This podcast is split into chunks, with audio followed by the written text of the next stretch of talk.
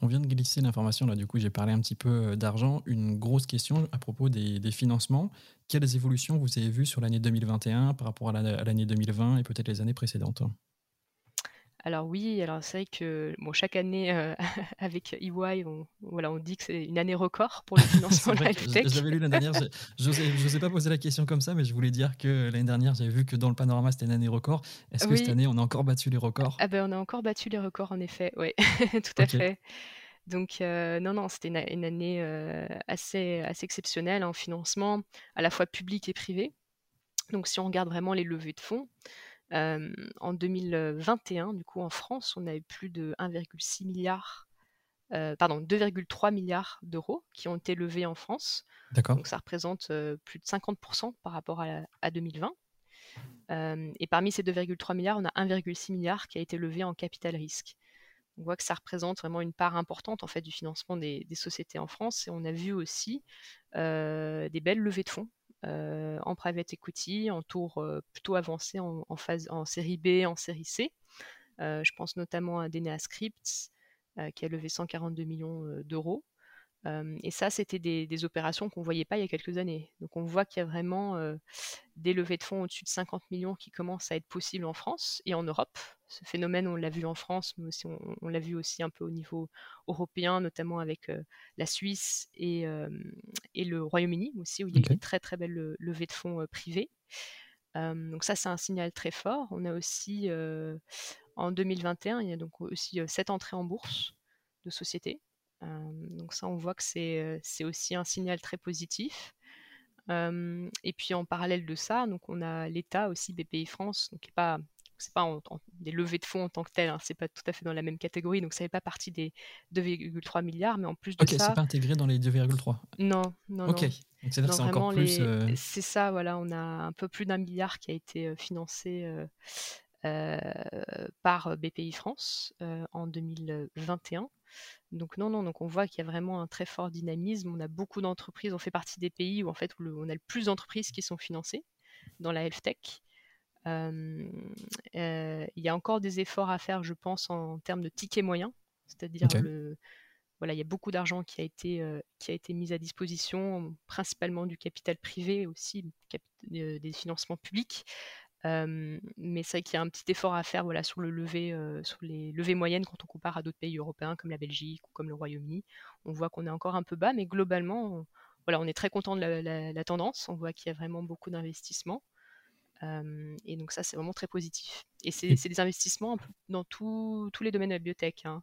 Donc on pense au Covid évidemment. Donc il y a eu pas mal d'entreprises qui ont, qui ont pu bénéficier de, de certains financements privés et publics. Euh, mais on voit que ça a en fait permis à la biotech de, d'une certaine manière, on a d'avoir un peu plus de visibilité, de montrer l'importance de la santé aussi euh, aux concitoyens et l'importance d'investir dans, dans, des entreprises françaises. Donc ça, ça a été très, voilà, ça envoie un signal très positif en termes de dynamique pour le secteur. C'était la question que je voulais poser, c'était de savoir si ces levées étaient poussé par la biotech ou est-ce que quand même la medtech, la e-santé, elle tirait aussi leur épingle du jeu ou est-ce que vraiment, je sais pas, 90% de ces levées étaient issues d'entreprises biotech? Alors, il y, a un peu tout en fait. Aujourd'hui, il y a quand même la biotech qui, est, bien représentée. Quand on regarde aussi sur les marchés financiers, parce que ça inclut du coup les IPO, les levées secondaires, hein, les 2,3 milliards dont je parlais, on voit qu'il y a quand même beaucoup de biotech qui ont pu bénéficier de, levées de fonds. Également de MedTech. Ils sentaient un peu moins. Il y a quelques acteurs emblématiques comme Doctolib par exemple qui avait fait une levée très conséquente en, 2020. Mais globalement aujourd'hui, quand on regarde vraiment les plus hauts montants, on est quand même plutôt principalement sur la biotech et de la medtech. On a encore peu de sociétés d'e-santé qui sont cotées.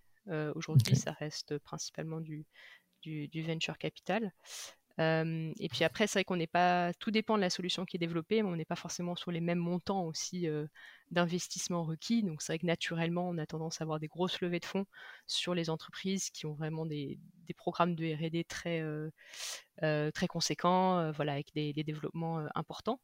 donc plutôt la biotech et la medtech. mais globalement, il y a quand même eu des sociétés dans un peu tous les domaines de la health tech qui ont été financées. Donc ça, c'est très positif. Ok.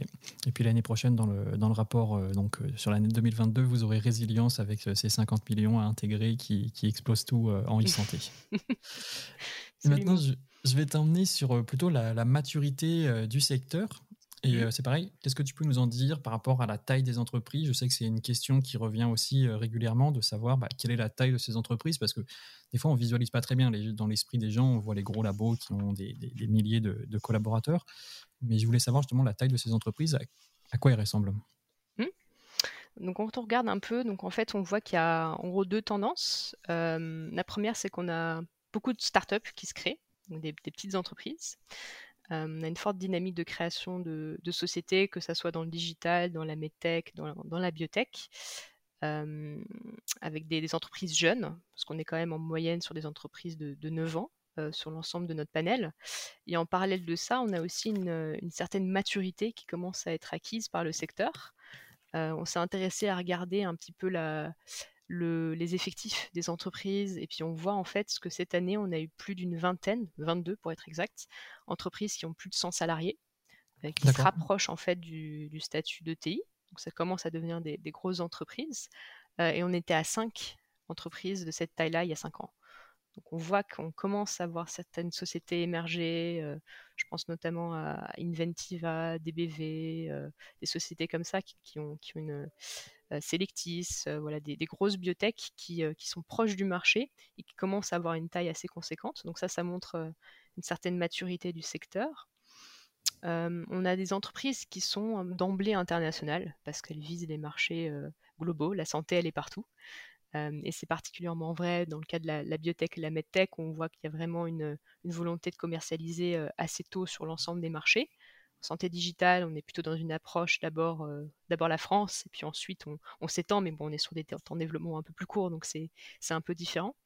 Euh, et ce qu'on observe en fait, c'est qu'aujourd'hui, on a beaucoup d'entreprises, on a une grande partie, la moitié en fait des biotech et des medtech qui ont plus de 10 ans, qui sont déjà, euh, qui ont des filiales à l'étranger. Ok. Donc ça, ça représente une certaine maturité du secteur. En moyenne, on a une sur cinq qui a, qui a une filiale à l'étranger mais pour des entreprises de ces tailles-là, on voit que c'est quand même, ça montre une certaine, voilà, une certaine une maturité. Elles pensent à l'international. on a aussi beaucoup de partenariats qui sont menés à l'international aujourd'hui. C'est vraiment un secteur qui est mondial. donc voilà, donc les entreprises, elles, créent des, des, accords de collaboration R&D, des licensing avec des entreprises qui sont un peu partout. Elles sont de cette dimension-là. Et puis pour terminer aussi, euh, c'est vrai que sur la question de la maturité, on voit que les entreprises se rapprochent de plus en plus du marché. Euh, je pense notamment à la biotech. Euh, on a eu quand même Poxel qui a mis un, produit sur le marché, un produit de biotech. donc ça, c'était un peu une, première. et puis également Valdeva qui, qui, développe des vaccins, qui, en a déjà un certain nombre qui sont présents sur le marché. Donc ça, ça témoigne un petit peu de voilà des l'arrivée des produits vers le patient. on voit qu'il voilà, ça commence à ça commence à arriver. On a de plus en plus de produits qui arrivent dans les dernières phases aussi. donc on peut espérer des, bonnes nouvelles voilà, dans, les, dans les prochaines années. Et pour rester sur l'international, bon, je me sens obligé de poser cette question-là parce qu'elle revient souvent. Comment se positionne la France par rapport à, à nos amis européens et peut-être aussi au niveau international? Ou plutôt d'abord au niveau européen. Comment on se positionne? Quel est le classement de la France? Euh, alors ça dépend ce qu'on étudie euh, pour, choisir le classement. Euh, après, donc, globalement, bah, si on regarde le financement, on va, prendre le financement, c'est un thème qui avait été évoqué dans le rapport, on voit que la France se positionne bien. Aujourd'hui, on regarde, lorsqu'on regarde les chiffres sur les trois dernières années, par exemple, si on prend vraiment les trois dernières années, on est en troisième position après le Royaume-Uni et la Suisse. On n'est pas très loin de la Suisse. Donc, euh, ah, la Suisse, ok, j'aurais mis l'Allemagne devant la Suisse. Oui, alors ça dépend des années. C'est vrai qu'on voit un peu, euh, toujours un peu une. Entre, entre l'Allemagne et la Suisse, voilà, on se situe soit la deuxième, soit la troisième place. Euh, donc ça, c'est quand même, c'est quand même très, une très bonne nouvelle. et puis en termes de dynamisme, aussi en termes de création d'entreprises, la France est quand même bien positionnée. On voit qu'il y a eu des initiatives, il y a une, une volonté politique aussi d'accompagner ce secteur. on est un des secteurs où l'État investit beaucoup aussi comparé à d'autres pays. Donc ça, c'est vraiment une chance, surtout pour la création de, lors de l'amorçage. On voit qu'il y a beaucoup d'aides en France qui ne sont pas forcément présentes dans les autres pays. on a aussi des dispositifs comme le CIR qui rendent la recherche en France attractive. Il y a pas mal de choses voilà, qui se passent. Le statut de la JEI aussi, qui contribue à ça.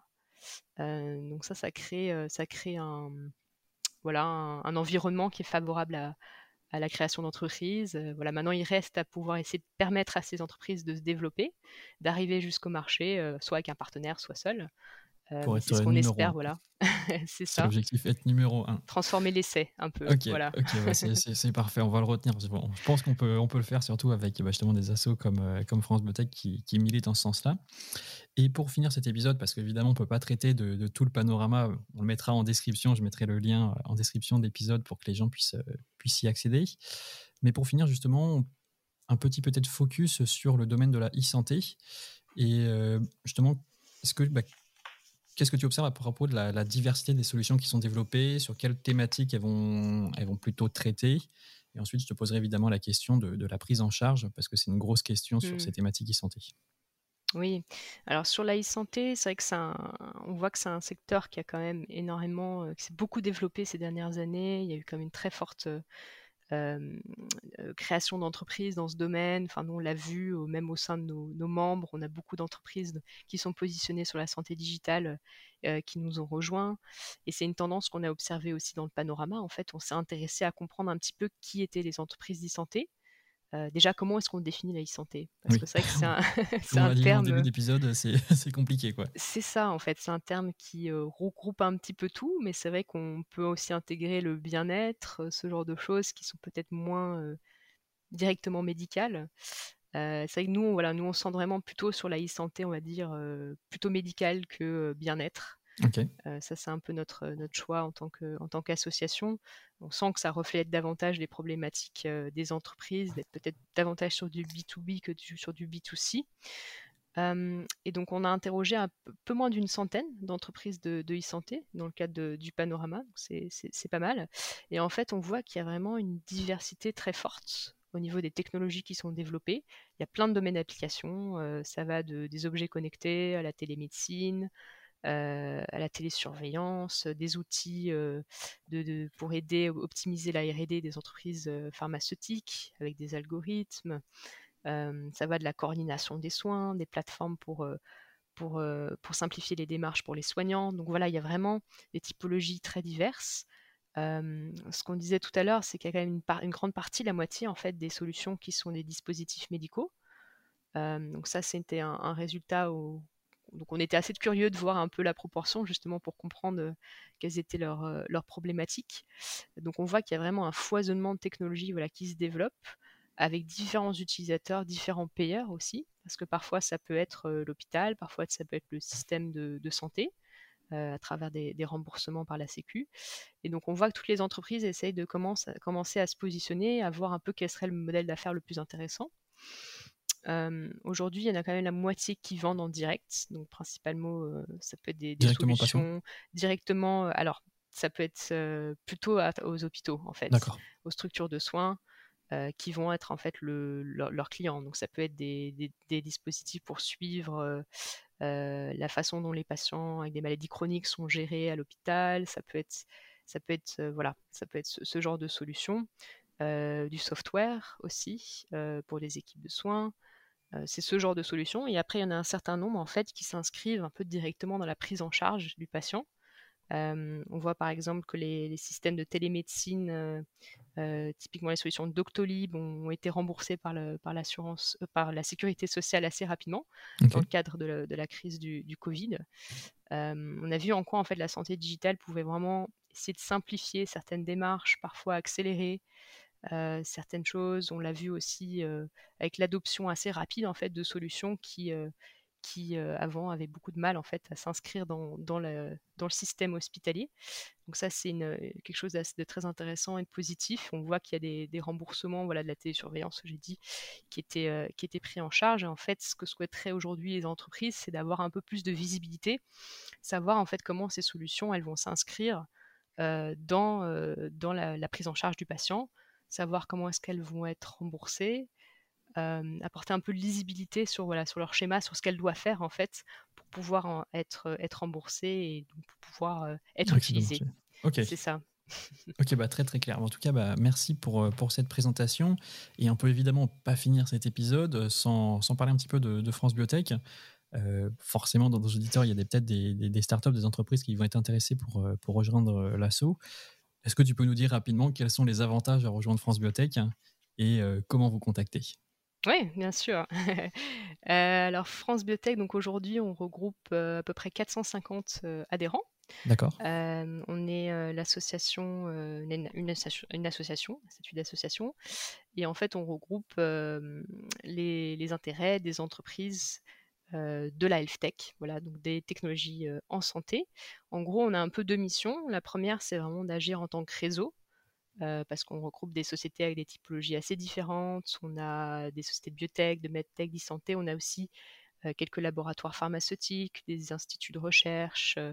on essaie de regrouper un peu l'ensemble de, l'écosystème. Donc ça, c'est une sorte de réseau. En fait, on organise des événements, des conférences, des ateliers gratuitement pour nos membres. C'est une façon de networker avec, avec le système, avec l'écosystème. Ça, c'est un peu notre première mission, vraiment d'être, d'être un peu le lien, si vous voulez, dans, tout ce petit monde.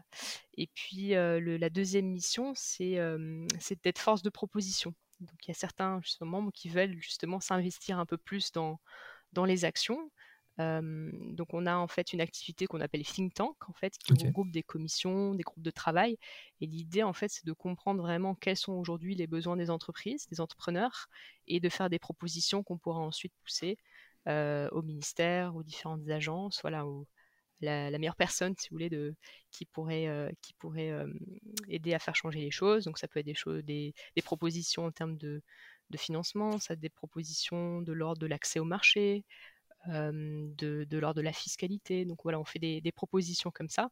Donc c'est une manière aussi à la fois d'être actif en fait dans, dans son, dans son milieu et d'être force de changement, ou bien d'être un peu plus passif et de plutôt d'assister aux événements, d'avoir de l'information.